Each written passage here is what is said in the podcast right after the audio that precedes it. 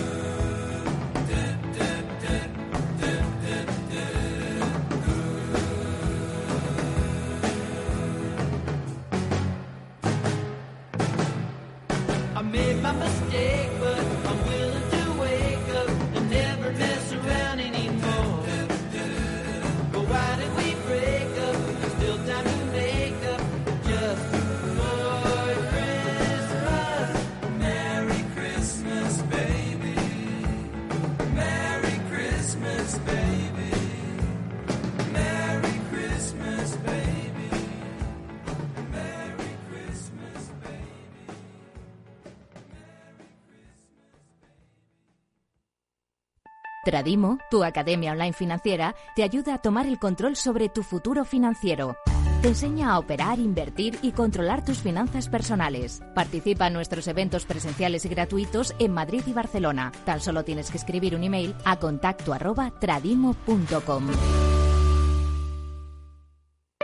¿Necesita a alguien que le ayude a seleccionar los fondos adecuados de acuerdo al momento en el que se encuentra el mercado? ¿Se siente desbordado ante la abrumadora oferta de fondos de inversión? ¿No sabe cómo gestionar la gran cantidad de información financiera disponible?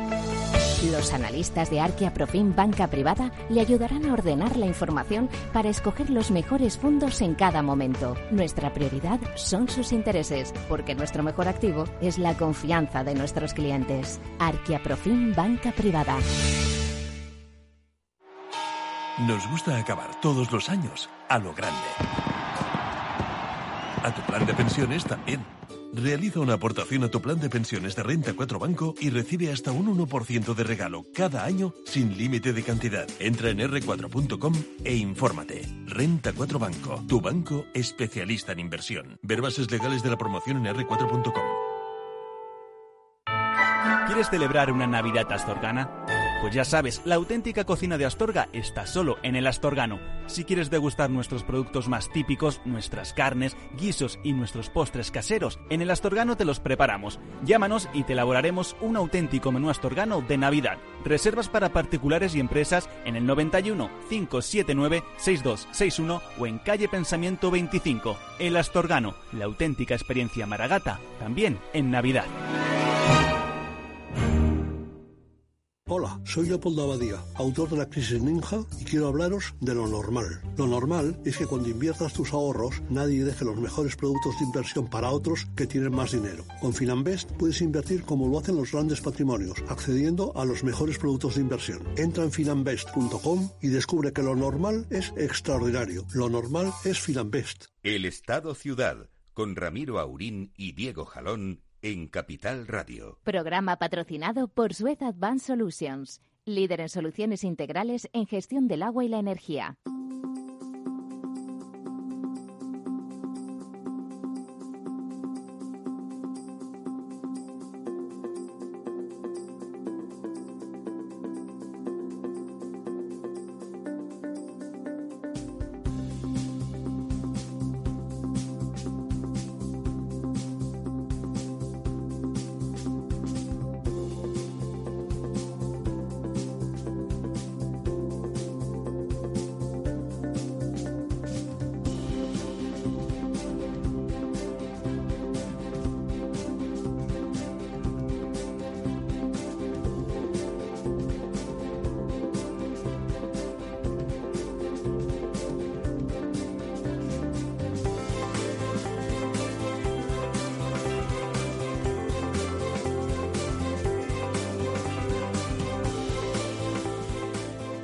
Bueno, pues buenos días, un miércoles más cuando pasan seis minutos de las once del mediodía. Y he dicho un miércoles más, pero en realidad es un miércoles especial porque hoy es eh, el último miércoles del año en el que estaremos con ustedes, dado que el miércoles que viene pues eh, estaremos festejando la Navidad y el miércoles siguiente estaremos ya en el año 2020.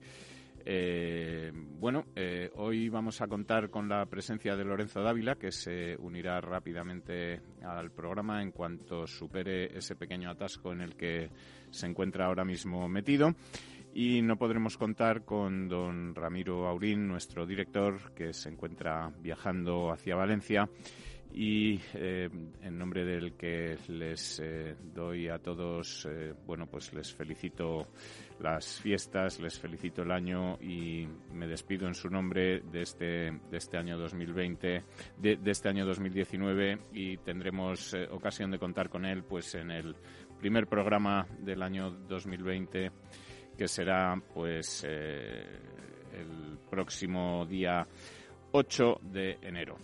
Bueno, y y hoy eh, es un día en el que eh, está más o menos dejando de llover, pero vienen nuevas lluvias eh, y que nos deja una nueva subida en la cantidad de agua embalsada en nuestros embalses. a día de, de, lunes, que es cuando nos facilitan los datos de lunes a lunes, eh, la cantidad de agua embalsada ha subido un 0,88%. Y bueno, en este momento estaba, como les decía, llegando don Lorenzo Dávila. Buenos días, ¿Qué tal? Buenos días, Diego. ¿Cómo estás? Ya veo con tus, tus pantanos. Muy bien, muy bien. Aquí estábamos empezando a explicarles a los oyentes eh, cómo está el, el, tema del agua. Ha sido una semana eh, de, lluvia, eh, una, una, semana más de lluvia. como Y la que viene va a ser peor. Y la que viene también. Eh, Pero hemos... por lo visto aguas torrenciales que van a caer. En Madrid, por ejemplo, mañana por la noche están previstas aguas realmente fuertes. Sí, y en no, casi toda la comunidad. Sí, y, no, y no solo en Madrid, sino en... Bueno, en toda España, en, sí, en sí. Toda, pero en toda España, decir... efectivamente. hemos tenido, además, esta semana, pues, la, una crecida del Ebro que, bueno, aunque la, aunque la cuenca hidrográfica la Dirección de la Cuenca Hidrográfica la califica de crecida ordinaria en el sentido de que no ha eh, provocado graves daños, no ha llegado a desbordarse demasiado el Ebro, solamente ha habido algunos cultivos afectados en la zona de Zaragoza, los embalses han, han producido o han, han sabido o han podido laminar bastante esta crecida. Eh, la califica, como te decía, de crecida ordinaria. Lo que no es ordinario es que haya una crecida del Ebro en noviembre. Las crecidas del Ebro son habituales en marzo, en abril, cuando comienza la primavera, con las lluvias de la primavera, el deshielo, etcétera, es cuando normalmente se producen estas crecidas del Ebro, que en este caso, pues, eh, se produce, pues, en, en, el mes de diciembre, ¿no? Que no es, eh, no es una, una cosa habitual. Eh, como te decía, no ha habido que lamentar ningún daño, se han registrado unos 1.700 metros cúbicos por segundo a la altura de Zaragoza. Eh, empieza a ser una cosa grave a partir de los 2000 y pico. No, pero ya eh, 1700 ya es un... Sí, sí, es, es un caudal un muy caudal importante. significativo. Eh, se han inundado, pues como te decía, varias eh, cientos de hectáreas de, de zonas de cultivo, eh, algunas urbanizaciones, que son las de Doña Sancha, Torre Urzaiz y El Casetón, que son en su mayoría de segundas residencias eh, y que están muy cerca del cauce del Ebro, pues han tenido que ser desalojadas de forma preventiva. Y, como te decía, eh, el agua ha subido mucho, pero no ha llegado a causar demasiados daños. Una de las cosas que han destacado los responsables de la cuenca es que la limpieza del cauce que se ha hecho durante este año eh, ha hecho pues que, esta crecida cause menos daños y sea más controlable. Eh, por lo tanto, pues eh, buena buena iniciativa la de haber hecho esta limpieza del cauce que, que se debería hacer en bastantes otros cauces y, cuidar ese, ese, aspecto también para que las lluvias no, no causen esos daños. Y como te decía, pues eh, ha crecido el volumen de agua embalsada en general en España en un 0,88. Eh, nos estamos acercando, nos seguimos acercando cada vez más a la, media de los 10 últimos años y a la misma semana del 2018. Eh, esto es una buena noticia, pero siempre teniendo en cuenta que estamos en 48,46%, es decir, que tampoco son unas cifras para, para lanzar cohetes, aunque sí que la tendencia es buena. Como tú dices, va a seguir lloviendo. La previsión es que siga lloviendo la semana que viene temperaturas además eh, pues de 15 16 grados de máxima en el centro de España en, Madrid en estas fechas navideñas que tampoco son digamos las temperaturas habituales, es decir, eh, no estamos hablando de que no es que no esté nevando, sino que es que está haciendo 15 grados, 16 grados, que son temperaturas de, primavera, ¿no? Bueno, primavera no tanto, pero otoñales, para un invierno, ¿no? Otoñales eh, tempranas, tempranas no, efectivamente. estos otoños tardíos ya que son los inviernos. Efectivamente, no son, no, no son esas navidades blancas de chimenea, etcétera. Eh, de momento puede todavía llegar el frío, pero las temperaturas están, están bastante moderadas. Y, bueno, eh, por cuencas, eh, como, como eh, estaba comentando, pues la cuenca del Ebro ha subido, ha subido un cero, digo, un 1,70%, pero todo este agua que, estamos viendo ahora que está pasando por Zaragoza, etcétera, todavía tiene que llegar a los embalses grandes que están después de, Zaragoza, notablemente el de Mequinenza y algún otro y, seguirá eh, la semana que viene seguirá aumentando. Eh, las demás cuencas pues también también están subiendo. La cuenca del Tajo sube un 0,40%, está en el 36,65, es decir, en cifras bastante bajas. El Guadiana que está en un 37% y el Guadalquivir que está en un 36% suben mínimamente, suben un 0,8 y un 0,7 cada una. La cuenca del Duero sí sube más un 1,33 y está en el 56%. Y luego, bueno, pues todo lo que son las cuencas del norte, Miñosil, eh, Galicia, Cataluña interna, eh, Cantábrico, País Vasco, están pues en niveles muy altos, en niveles por encima del 85%, casi todas ellas y eh, la, parte negativa, como siempre, o la, peor parte de todo esto se lo llevan, como siempre, la cuenca del Segura, pues que está, a pesar de que ha subido un 0,53%, pues que está en el 28,33%, y la cuenca del Júcar, que ha subido un 0,35%, pero que sigue también en un 36,58. Pero fíjense ustedes que ya está, la cuenca del Tajo está prácticamente a los mismos niveles que la cuenca del Júcar, es decir, en un 36,35%. ¿no? Eh, en estas reuniones, por lo visto que ha tenido ayer eh, don Pedro Sánchez, con todos los presidentes autonómicos, una de las cosas que le han pedido desde Castilla eh, la Mancha eh, y, desde, y desde Murcia ha sido el tema de, revisar el tema del trasvase del Tajo, etcétera, a lo que Pedro Sánchez, por lo visto, ha dicho que de momento de eso no hay, no hay nada y que se va a mantener pues en esa política actual de, de, mínimos trasvases y de respetar absolutamente el caudal ecológico del Tajo, lo que por otro lado al nivel que está ahora mismo el Tajo, bueno, parece que no es disparatado, pero sí que estaría bien que de alguna forma algún gobierno algún día se pusiera a, poner en marcha un pacto nacional del agua y, a resolver. Y un plan nacional, un plan nacional de infraestructuras, es decir, bueno, de momento es verdad que no hay gobierno y, quizás eso es lo que les puede justificar, pero en cuanto lo haya, pues habrá que hacer unos presupuestos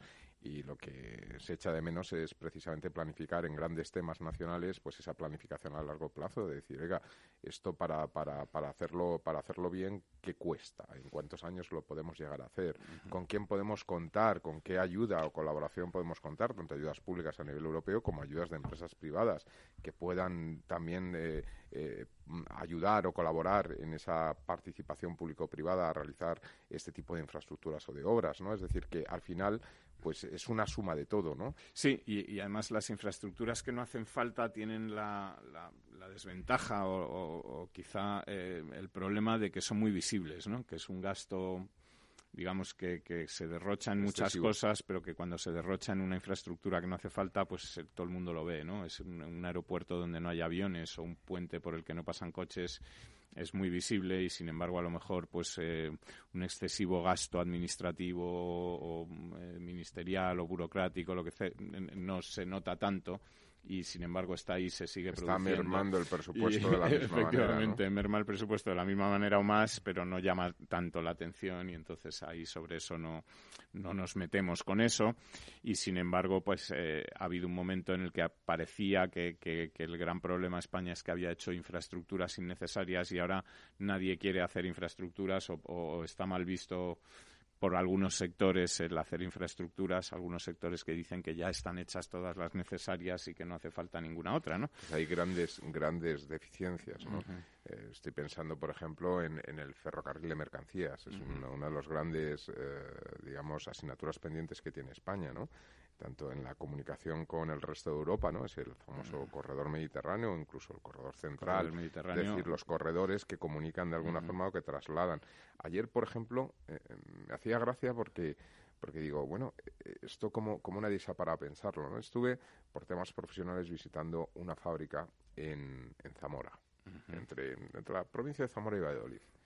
Y estaba en una carretera nacional que decían, no, esta, esta carretera eh, que pasa por Villalón, ya no recuerdo el nombre del pueblo, eh, que pertenece a Valladolid, ¿no? Pero es una carretera que comunica, dice, es la carretera más recta, pero claro, no es una autopista, sino es una, carretera, nacional normal de, doble sentido, ¿no? Es, es, la línea recta, digamos, la, la, la, comunicación más directa entre Portugal y Francia.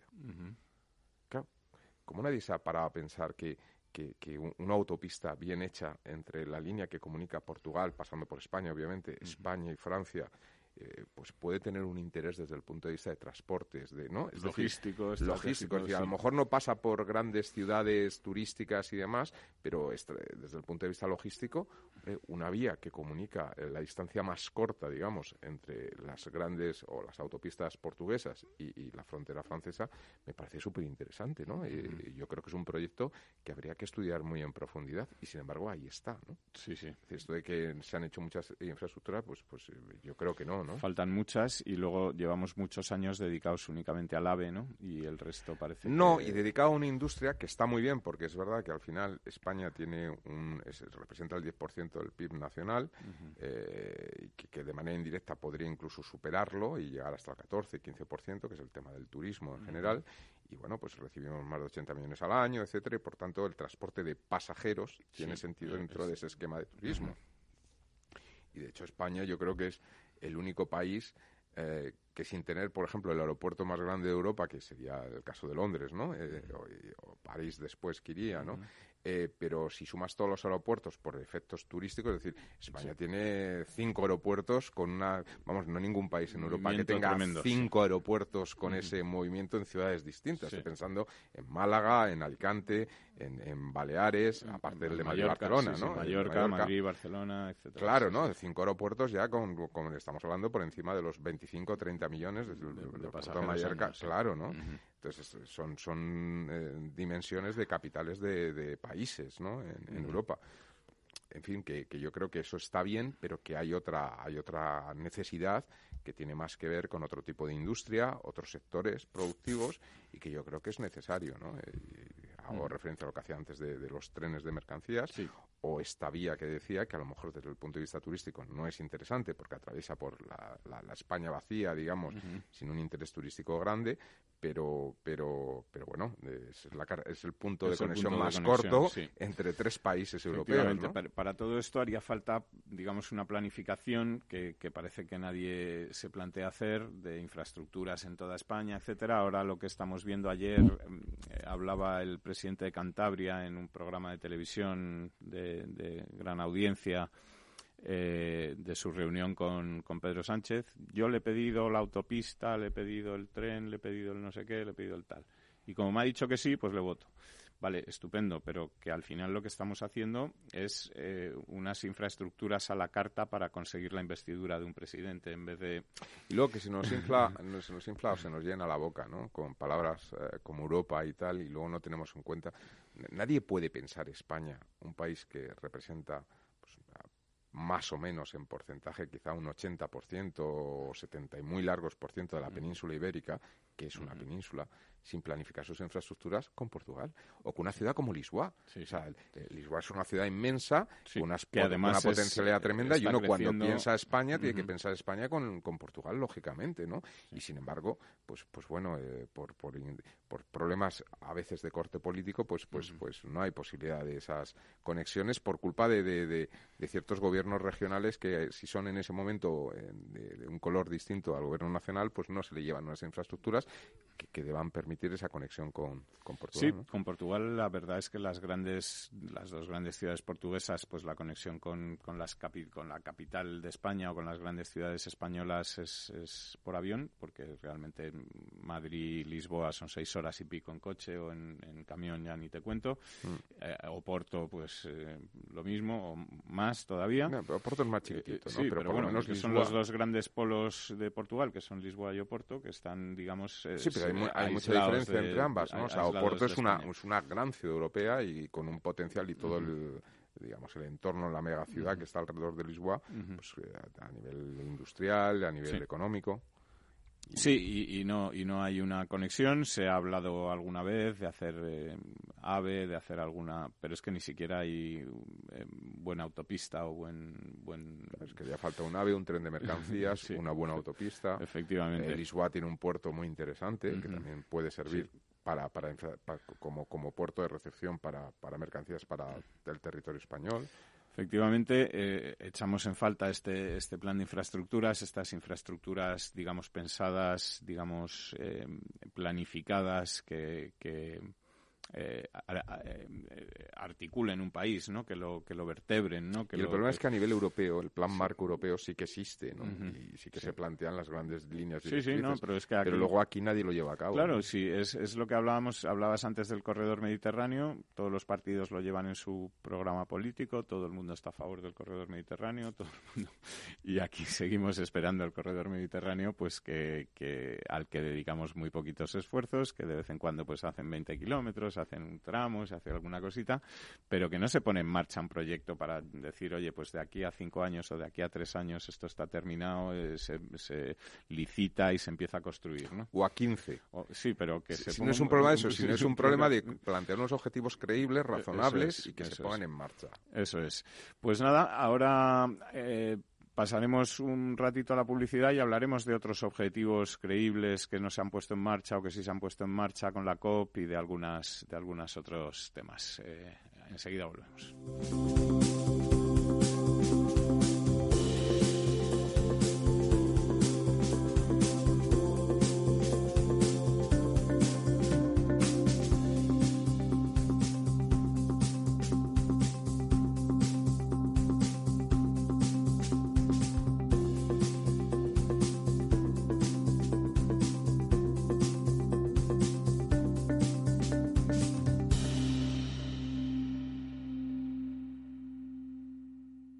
Cuando comenzábamos, en el año 95, no imaginábamos que 20 años después más de 100.000 personas utilizarían nuestras herramientas de inversión. En cada nuevo reto que emprendemos ponemos lo mejor de nosotros mismos. En VisualChart queremos avanzar y por eso hemos lanzado nuestra propia agencia de valores, Esfera Capital. Esfera Capital, un broker de inversores para inversores. Si quiere conocer nuestro trabajo, visítenos en esferacapital.es. Capital Radio Escuchas Capital Radio, Madrid 105.7, la radio de los líderes. Gráficas Naciones. Más de 50 años de experiencia en el sector de las artes gráficas. Apostamos por la última tecnología tanto en impresión offset como en digital y gran formato. Realizamos todo tipo de impresión. Tarjetas de visita, folletos, libros, vinilos, decoración y montaje de stands. Más información en el 91 629 2145 o en gráficasnaciones.es.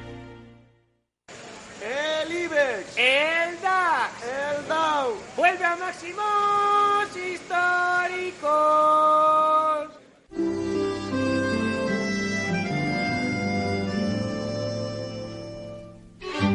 Tranquilo, esta Navidad el dinero no viene de San Ildefonso, está en los mercados financieros. Capital Radio le desea felices fiestas. Capital Radio. Siente la economía.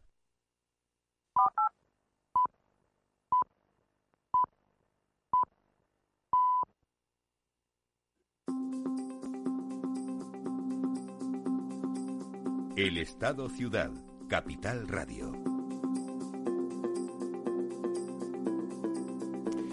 Bueno, pues aquí estamos de vuelta después de estos consejos publicitarios y queríamos comentar con ustedes un par de cosas que hemos leído, que hemos leído en, la prensa eh, esta semana pasada. Una de ellas es precisamente un artículo de, don Lorenzo Dávila eh, en el periódico Expansión, en el que eh, don Lorenzo nos, nos explicaba cosas relativas a una sentencia que ya comentamos aquí hace unos días que es una sentencia eh, por la que el Tribunal Supremo reconoce, digamos, que, la concesión de la gestión del agua del área metropolitana de Barcelona, que se hizo en su día a una sociedad mixta entre el Ayuntamiento y Aguas de Barcelona, eh, digamos que se ajustaba a la ley y que se hizo conforme a derecho, ¿no? Sí, así es. Eh, bueno, al final Fíjate, más que, la importancia que, por supuesto, obviamente, ha, tenido para, para, esta compañía, que, bueno, a partir de esa sentencia vale muchísimo más como compañía, es la importancia que tiene, y es lo que a mí me, ha llamado la atención, la importancia que tiene para todas las empresas y para la inversión y para la economía futuro de este país. En el sentido de que lo que ha trasladado eh, con su sentencia al Tribunal, el Tribunal Supremo es que en España sigue existiendo seguridad jurídica y que, eh, bueno, el hecho de que una concesión esté hecha bajo un, un régimen político distinto no significa que eh, no tenga validez porque está hecha por el Estado y que el Estado tiene una continuidad al margen de que vayan cambiando. Estamos hablando de una, de una concesión del año 1953. Claro, porque una de las cosas curiosas de esta sentencia es que la que más se ha quejado de la sentencia es la alcaldesa de Barcelona, digamos presidenta del área metropolitana, que, no era la que ponía la demanda que el Supremo desestima, sino que incluso era parte demandada, digamos, y, en vez de alegrarse de que le digan que, hizo bien las cosas, claro, lo este que ella quiere es... Lo que, lo hicieron otros otros otros gobiernos municipales, municipales ¿no? Pero, pero ella lo que quiere esta es idea de querer municipalizar servicios públicos, pues efectivamente se lanzó un poco eh, contra, contra esta concesión y bueno, pues al final, eh, pues muy bien, es decir, efectivamente, esto es una concesión que está hecha en 1953, pero es conforme a la ley del momento, obviamente. Es verdad que en la actualidad, pues las eh, competencias son municipales en este caso, en aquel entonces eran estatales. fue el Estado, digamos, eh, el gobierno nacional quien otorga la concesión en su momento, pero esto es una concesión perfectamente válida por en su día noventa y tantos años, que llega hasta el año 47 y ya está.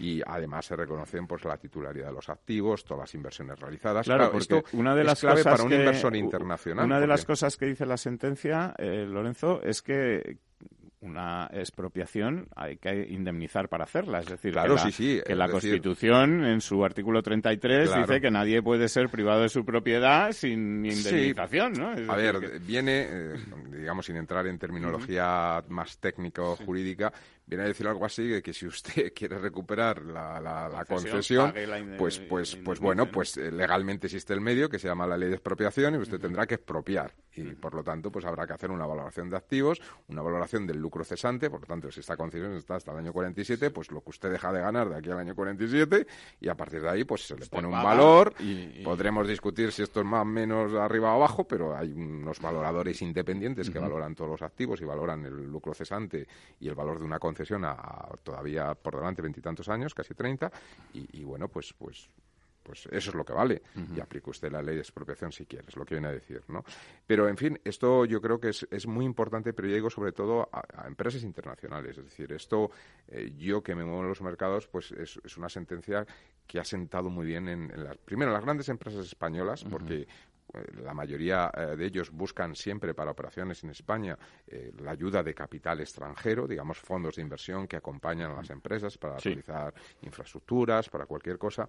Y bueno, pues claro, esto es una, es una carta de presentación ante cualquier fondo de inversión de decir, oiga, mire, Aquí se respetan las reglas del juego, se respetan las, la, economía de mercado y se respeta eh, un poco todos los derechos. Es decir, cuando se otorgan derechos son derechos de verdad y están por encima de los vaivenes políticos de que puedan venir determinadas eh, personas y, copar puestos públicos que quieran hacer cosas que van contra la lógica del derecho y de los mercados. Entonces yo creo que esto es lo importante realmente.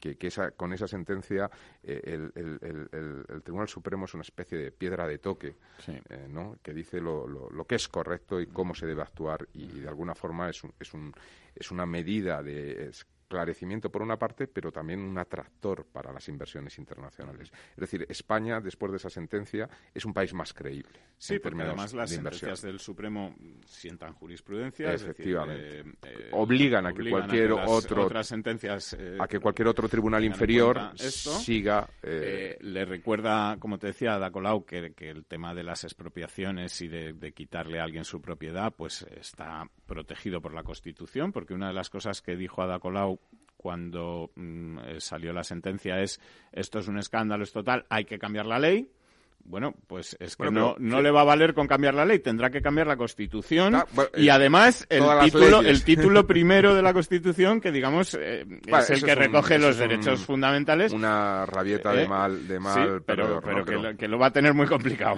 si lo que quiere es cambiar la Constitución, imposible, ¿no? Porque es pero que en cualquier caso, bueno, imposible, quiero decir, si la mayoría del Congreso, efectivamente, pero es un dos tercios, se disuelve el Congreso, se monta un referéndum bueno, mira, esto es importante mm. porque, porque hay una vía, hay una mm. vía legal. efectivamente, para cambiar la Constitución hay una vía legal. El, problema es cuando, y no ha ocurrido solamente en estos casos concesionales, sino por desgracia en los últimos años en España está ocurriendo en muchas, en muchas áreas de la, de la actividad y de la vida pública cuando la gente se quiere saltar la ley, ¿no? Eh, pues no, oiga usted, hay la ley está para algo, ¿no? Y la ley está para todos. Eso es uno de los grandes logros del Estado liberal, de que todos somos iguales ante la ley y, por lo tanto, pues, pues estos son los cauces.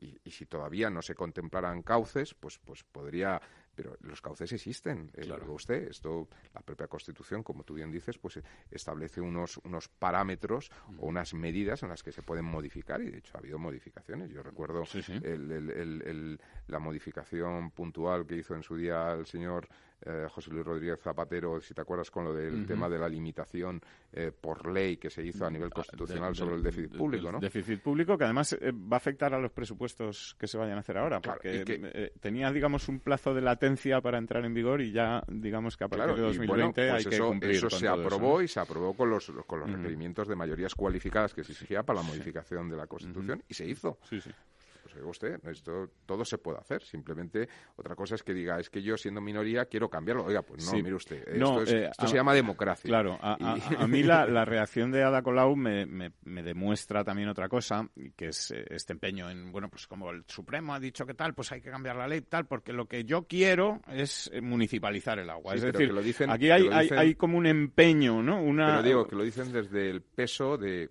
que, ojo, que es significativo, pero un peso de un ¿qué? De un 12, de un 13, un 14% de, sí, de los votos. De los votos. Sí, sí, no, pero además... ojo, que es significativo, pero que se trata es una mayoría... De que esto es una democracia y por lo tanto existen mayorías, en algunos casos mayorías simples, otros son mayorías cualificadas porque se refuerza la ley en algunos elementos que se consideran esenciales y lo único que tiene que hacer es pues salir, empezar a repartir folletitos, hablar con la gente, conseguir el 66% de los, votos, y a partir de ahí pues que diga voy a cambiarlo en, toda España y cambiar la Constitución, pero que lo que te digo es que a mí lo que me revela, vamos, o lo que me demuestra esto es que lo que hay detrás de esta, eh, de esta eh, empeño en municipalizar no es, no es una digamos, una cuestión de, oiga, es que esto va a ser mejor para los ciudadanos, em, los costes son más eficientes, hay una serie de datos que demuestran que el servicio, si lo, pues si lo hace el ayuntamiento, va a ser mejor.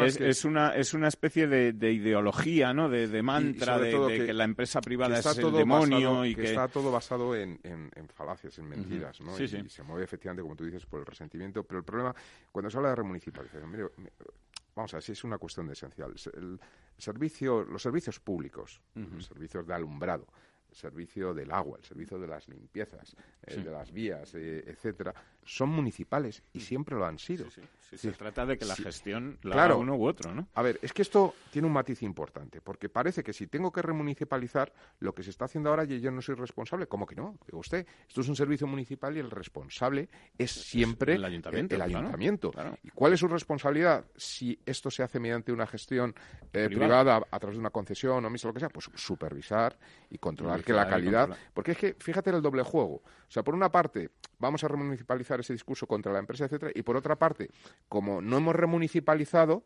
si esto está mal, quéjense ustedes a otros. Esto no es responsabilidad eh, Esto es culpa de la empresa. Claro, porque Barcelona, bueno, pues desde que entró esta mujer ha tenido un deterioro en la limpieza urbana, por ejemplo. De muchísimos servicios urbanos, entre los que no está el agua, pero, pero que es precisamente el que quiere municipalizar, porque esa es otra de las cosas que, que, te, decía yo, cuando ves que este empeño en municipalizar tal, eh, eh, lo que no están preocupados, y ya no solo Ada Colau, sino otros alcaldes que están con este rollo de la municipalización y tal, de lo que no están preocupados es de mejorar la vida de los ciudadanos y de mejorar los servicios, porque están empeñados en cambiar lo que funciona bien y en no preocuparse de los graves problemas que tienen sus ciudades.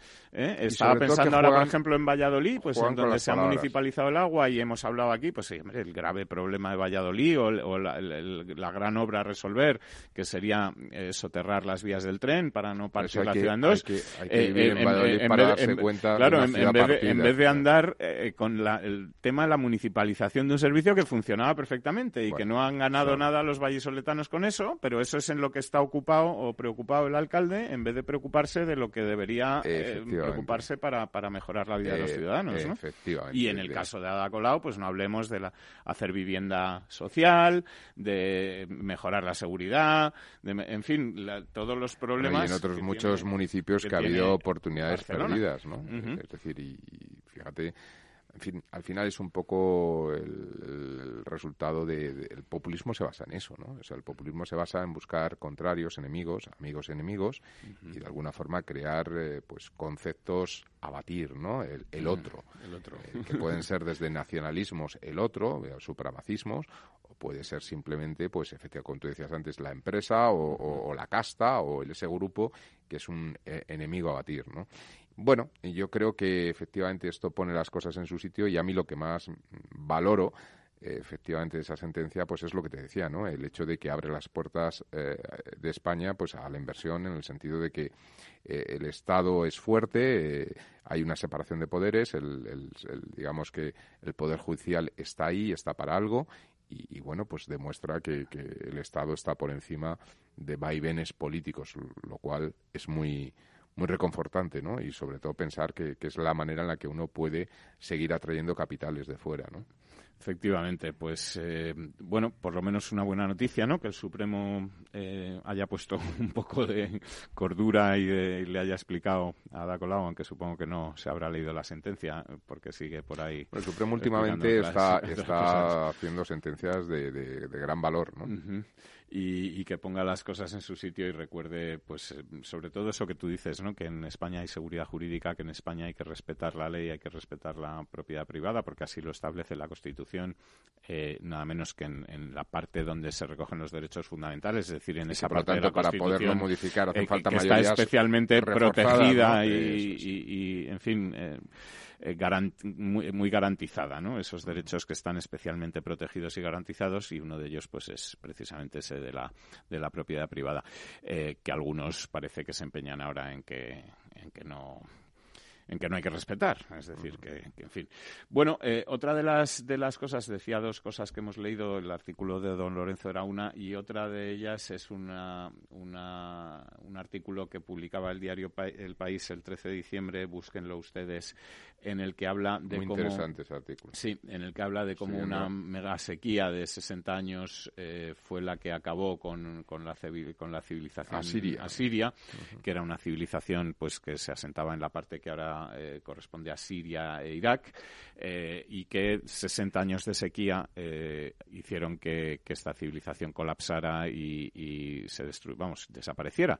lo cual nos, nos debería hacer reflexionar porque, en fin, las infraestructuras de agua que reclamamos desde aquí, pues precisamente se trata de eso, ¿no? Se trata de que, de que una sequía, un cambio climático, un vaivén en esos eh, ciclos en los que llueve, no llueve, etcétera, pues no nos dejen sin, sin que tengamos agua y que el agua es fundamental para la vida, para la civilización, para la existencia de cualquier civilización y que cuando falta este agua, pues pues no, no hay nada que hacer, ¿no?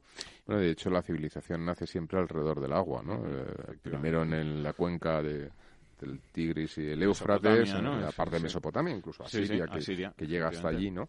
y, luego, pues, el, imperio egipcio, ¿no? Alrededor del Nilo, ¿no? Alrededor de la vida, es decir, el agua siempre ha sido el agua, me refiero al agua al agua dulce, ¿no? El, siempre ha sido la vida, ¿no? Eh, porque el agua salada también, porque es un fruto de, es una fuente de, recursos de alimentos, por ejemplo, y de transporte. pero la, vida, como tal, nace de, del agua dulce, ¿no? De los ríos. Que son los ríos, ¿no? Los cauces y demás. Y hay la necesidad de cuidarlos y, bueno, de ver que es un recurso escaso y, y es un recurso escaso no solo desde el punto de vista económico, sino ahora cada vez con más, eh, digamos, interés desde el punto de vista eh, casi biológico, eh, quiero decir, de supervivencia humana, ¿no? Porque no solamente es una cuestión de, recurso económico. Pues no nos lo tomemos a broma y no andemos jugando con este recurso y con este modelo de gestión en el que en España, bueno, pues disfrutamos de un agua barata, fiable, en el sentido de que llega todos los días, de gran calidad y mucho más barata que en países de Europa que tienen el agua digamos, mucho más fácil y no andemos con estas tonterías de, de las municipalizaciones y de las eh, de los populismos ¿no? que se empeñan en, en, cambiar las cosas que funcionan bien y que además son cosas, ya no digo mm, tan importantes como las cosas de comer, sino más todavía, ¿no? que son las cosas de beber. Eh, y hablábamos de cambio climático y, y de, de, esto de la sequía y lo que comentábamos la semana pasada, que todavía no se había cerrado, el miércoles pasado estábamos, digamos, en la recta final de, de esa COP25 que se celebra en Madrid ya eh, sabemos eh, cuáles han sido los resultados. Se ha alargado, digamos, casi hasta, fíjate, digo el lunes. Que desde el, miércoles pasado, el, concepto que lanzamos se ha empezado a repetir por todos los agentes que han participado en la COP, de que han sido las empresas los que están de verdad involucrados para transformar el mundo y que los políticos, eh, no, nadie sabe a qué están, ¿no? Porque no han llegado a tomar un acuerdo significativo, suficientemente serio y vinculante como para poder hacer frente a un problema problema de este tipo. Entonces, efectivamente, empezamos a tener un problema muy serio en nuestra clase política, y no me refiero en España solamente, sino a nivel global, ¿no? Porque, eh, bueno, aparte de que el gran negacionista está hoy que le van a aprobar un impeachment en el Congreso de los Estados Unidos, eh, aparte de eso, pues, pues no solamente es ese señor, ¿no? Es que realmente no ha habido compromisos. Se han, juntado varios, ¿no? Además de, Trump, ha habido varios países eh, que, digamos, al, al impulso de, bueno, como Trump no lo firma, nosotros tampoco pasa nada si no lo hacemos. Eh, países importantes como la India, como Brasil, eh, China, bueno, pues Rusia. ahí anda, Rusia, eh, que son grandes contaminantes, ¿no? Son los responsables del 40, el 50, del 60% de la contaminación. Por lo tanto, no ha habido acuerdo en esta COP25 sobre la reducción de emisiones, pero tampoco ha habido acuerdo sobre otro de los temas con los que yo creo que querían salvar un poco la cara al final de, esta COP y que estuvieron negociando casi hasta el último momento, que es el tema del mercado del carbono, ¿no? de las emisiones de carbono, sobre el que tampoco se ha llegado a un acuerdo finalmente, ni incluso ha estado a punto de llegarse a un acuerdo en el sentido contrario, ¿no? De aumentar o de abaratar el precio de, estas emisiones, ¿no? ¿Cómo funciona un poco este mercado? Claro, esto, esto, esto del mercado de CO2 a mí me parece un, concepto muy interesante. Muy, muy interesante. Esto nace de, un pequeño artículo de, de uno de los economistas eh, iba, a decir más vago, pero eh, quiero decir menos eh, productivo, productivo pero, pero con una productividad de alta calidad, que de hecho le sirvió para ganar el premio Nobel de Economía, que es el señor Coase que en realidad es, él, es medio economista, medio abogado y tiene mucho que ver con el tema jurídico, por eso se habla de los derechos. Él estudia un poco la economía del derecho o, la economía de los derechos, ¿no? Y entonces él tiene un, concepto que lanza en un pequeño artículo de 15, 15 páginas, eh, que a mí, yo recuerdo, me tocó estudiarlo en el último año de carrera, en el año 92, que yo terminaba la carrera de económicas, porque es el año que gané el premio Nobel de, economía. Entonces, claro, todo el mundo obligados a estudiar eh, el artículo del premio Nobel, ¿no? Y, es el concepto del que el que contamina paga. esto es muy importante porque hay países eh, que se niegan o que se plantan cierta resistencia al tema de, aplicar o hacer medidas correctivas para el tema del CO2 porque eh, consideran que eso frena su, su, economía. su, crecimiento en una fase que dices muy fácil cuando tú ya estás muy desarrollado, pero cuando estás en vías de desarrollo, ¿qué pasa con nosotros? El, cambio es contaminación por pobreza, ¿no? Un poco así. Y sin embargo, con lo cual ellos podrían tener incentivos, al final es una cuestión de ponerle precio. Es decir, vamos a ver, ¿qué vale más? ¿En lo que perjudicas al medio ambiente o la riqueza que eres capaz de generar. Porque si la riqueza que eres capaz de generar contaminando vale más que lo que tú contaminas, estarás dispuesto a pagar por contaminar a, cambio de crecer. Y eso además genera que otras empresas que, eh, digamos, tienen mucho más valor la reducción de la contaminación que el crecimiento, eh, eh, tengan incentivos, porque su fase tecnológica es más avanzada, tengan incentivos y tengan más posibilidad, es decir, que no les frene económicamente el cambio de modelo, la transformación de modelo, tengan la posibilidad de acelerar ese proceso porque les, resulta rentable económicamente. Que se haga atractivo económicamente no contaminar. Eso o, es. cambiar los sistemas para contaminar menos. Con lo cual, al final, como el problema de la contaminación es una contaminación global, pues da igual quien contamine, ¿no? Es la contaminación total. Entonces, si tú logras ir reduciendo poco a poco la contaminación total, pero permites que unos contaminen más y otros contaminen menos y generas incentivos en aquellos que pueden hacer más por contaminar menos. Es decir, es un sistema de redistribución. Es decir, esto es algo que, por ejemplo, antes hablábamos de los populismos, no entienden. Los mercados redistribuyen la, riqueza, y, la redistribuyen bien, no como los sistemas totalitarios. un, poco, en función en función de la utilidad que se genera, ¿no? Es decir, que los precios, que son los que marcan el mercado, ojo, estamos hablando eh, de mercados, digamos, eh, de libre competencia, o mercados donde realmente el precio eh, llega al punto de equilibrio donde, donde el coste marginal se iguala al, al, precio, ¿no? entonces, en esos casos es cuando realmente eh, bueno pues se produce esa distribución por parte de los mercados y en este caso la contaminación es lo que se producirá por lo tanto es un mercado muy necesario yo entiendo que es muy necesario porque permitiría a regiones del mundo que están más en vías de desarrollo poder seguir creciendo incluso con niveles de contaminación por encima incluso de lo que podrían estar contaminando ahora eh, a cambio de que otras regiones estoy pensando básicamente en Europa Estados Unidos los países más desarrollados no eh, Japón donde podríamos hacer un esfuerzo mayor porque además existiría un incentivo económico para poder hacer esa reducción mayor, ¿no? Eh, que además estoy seguro que si ya lo están haciendo en estos países desarrollados todas las grandes empresas, que es lo que hemos visto en esta COP25, que son las grandes corporaciones las que se han subido al carro, si encima que para ellos supone esa transformación unos costes elevados, pero están dispuestos a hacerlo eh, porque consideran que a largo plazo esto es mucho mejor, si encima les, les pusieras la posibilidad de obtener una rentabilidad a corto plazo por, por, por, por, los ingresos que generasen esas reducciones que provocan con su política, pues obviamente el proceso se aceleraría muchísimo más. Claro. Porque ellos tienen tecnología, es decir, al final ellos tienen que cubrir su cuenta de resultados. Entonces, como empresa dice, bueno, pues yo en 10 años me comprometo a esto porque creo que a largo plazo va a ser mejor para todos, etcétera, etcétera y, lo que quieras, pero sí, pero me, necesito 10 años porque mi, mi, mi, balance y mi cuenta de resultados tiene que ir comiéndose esta pérdida que provoca el cambio de modelo, ¿no? No pérdida, vamos a llamarlo inversión, pero se lo tiene que comer. Pero si a mí me permites incrementar mi cuenta de resultados porque tengo ingresos precisamente según voy avanzando, pues oye, a lo mejor en lugar de 10 podemos hacerlo en 6 o en 8 o en 5 o en 4, no lo sé. Dependerá de a qué valor se coticen, esos, esos, derechos. Esos derechos, ¿no?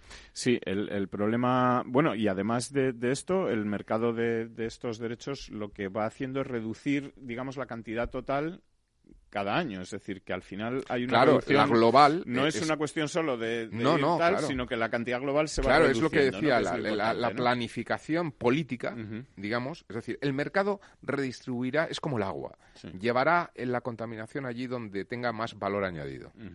Lo que hace falta es que los políticos tengan el compromiso de decir, bien, vale, pues arrancamos con un nivel de contaminación X, tal. El año siguiente un 3% menos, o un 5, o un 10, el acuerdo que se llegue.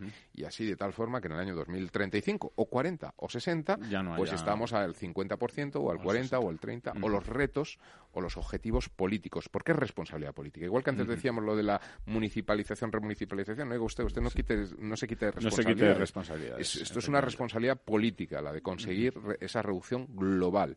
Entonces, mm, bueno, e, es más, uno de los problemas que existe la toma de decisiones eh, internacional es que cada país es soberano y por lo tanto está sujeto a sus propias leyes y no hay posibilidad de, de un organismo multinacional o multilateral que obligue desde el punto de vista de la carga del derecho, de la carga de la ley, que obliga al cumplimiento de las cosas. Entonces, quien mejor es capaz de obligar es el mercado, porque el mercado es el que te distribuye, es decir, es por necesidad económica. O sea, no, es una cuestión de que voy a reducir menos porque me estás obligando. No, no, es que ya me interesa reducir claro. económicamente. Entonces, si tú consigues y, cuanto, fíjate que cuanto más reduzcas el nivel de contaminación global, lo que va a hacer en el mercado es subir más los derechos de contaminación. Claro. ¿Me entiendes? Y por lo tanto acelera más el proceso. Es decir, tú, tú partes de un nivel y cuanto más vas reduciendo el nivel de contaminación más caros son los derechos. Más genera, salvo que la transformación haya, se haya acelerado mucho más, eh, digamos que si no se ha conseguido los objetivos determinados, lo que hace es que sube tanto el precio que se acelera más todavía, ¿no? Esa es la clave. Bueno, pues una pena, como decía, que en esta COP tampoco se haya llegado a un acuerdo para ir reduciendo más esta cantidad de contaminación total de, los mercados de carbono. No se ha llegado tampoco a un acuerdo para hacer reducción de emisiones. Eh, queda todo pendiente pues de, la siguiente a ver si a la siguiente pues se consigue algún objetivo nuevo y, de esto, pues eh, tendremos que seguir hablando porque es eh, el tema, digamos, del, siglo, ¿no? Así o sea, que, en eso estamos todos metidos. Eh, bueno, pues nada, nos quedan 30 segundos para despedirnos de todos nuestros oyentes hasta el año que viene, porque nuestro próximo programa ya será el, 8, de enero. feliz Navidad. Que, que reduzcan sus emisiones, que contaminen todo lo poco que puedan, porque esto también es un trabajo de, todos eh, y de cada uno de nosotros. Y, nada, que, la vida les vaya bien, que disfruten mucho de estas fiestas y que nos vemos, que nos vemos el día 8 de enero. Hasta, hasta el, el miércoles 8 de enero. Un saludo a todos. Hasta luego.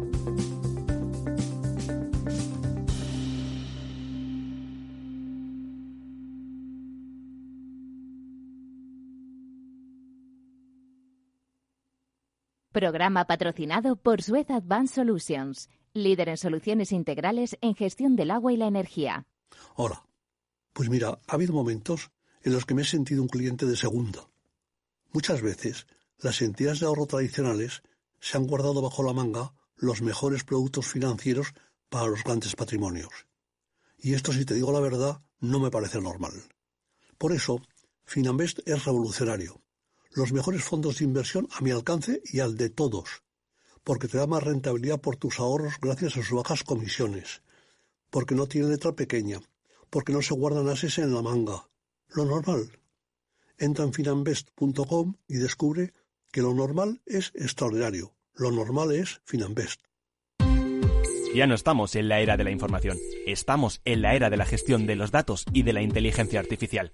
El tratamiento inteligente de estos datos proporciona un valor enorme a las empresas en sus procesos de negocio. En Piper Lab ayudamos a nuestros clientes a tomar decisiones de negocio basadas en datos. Escúchanos todos los lunes a las 10 y media de la mañana en el espacio de Big Data de Capital, la Bolsa y la Vida. Capital Radio Madrid 105.7 ¿Quieres celebrar una Navidad astorgana? Pues ya sabes, la auténtica cocina de Astorga está solo en el Astorgano. Si quieres degustar nuestros productos más típicos, nuestras carnes, guisos y nuestros postres caseros, en el Astorgano te los preparamos. Llámanos y te elaboraremos un auténtico menú astorgano de Navidad. Reservas para particulares y empresas en el 91 579 6261 o en calle Pensamiento 25. El Astorgano, la auténtica experiencia maragata, también en Navidad.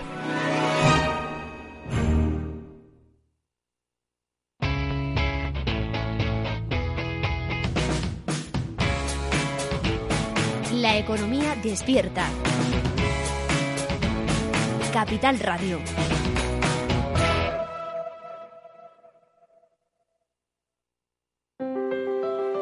Si te gusta la cocina gallega de siempre, en el Mesón Gallego 1 y el Mesón Gallego 2 encontrarás los mejores pescados y mariscos de las costas junto a recetas de la Galicia interior, además de las carnes de Sanabria y los mejores embutidos de Zamora y nuestra terraza. Te esperamos en la calle Muller 35, teléfono 91 579 3623 y en la Plaza de la Remonta 13, teléfono 91 579 0769. Una recomendación del programa gastronómico Mesa y Descanso.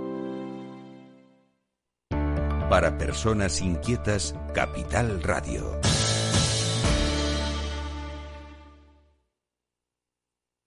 Disfruta de la mejor cocina gallega en Montes de Galicia. Todo un clásico moderno en el barrio de Salamanca. Disfruta de la variada dieta atlántica, de las mejores carnes y pescados tratados con respeto y transparencia y regados con una de las mejores bodegas de la zona. En grupo, en familia o en pareja, Montes de Galicia te ofrece el espacio perfecto en cada ocasión.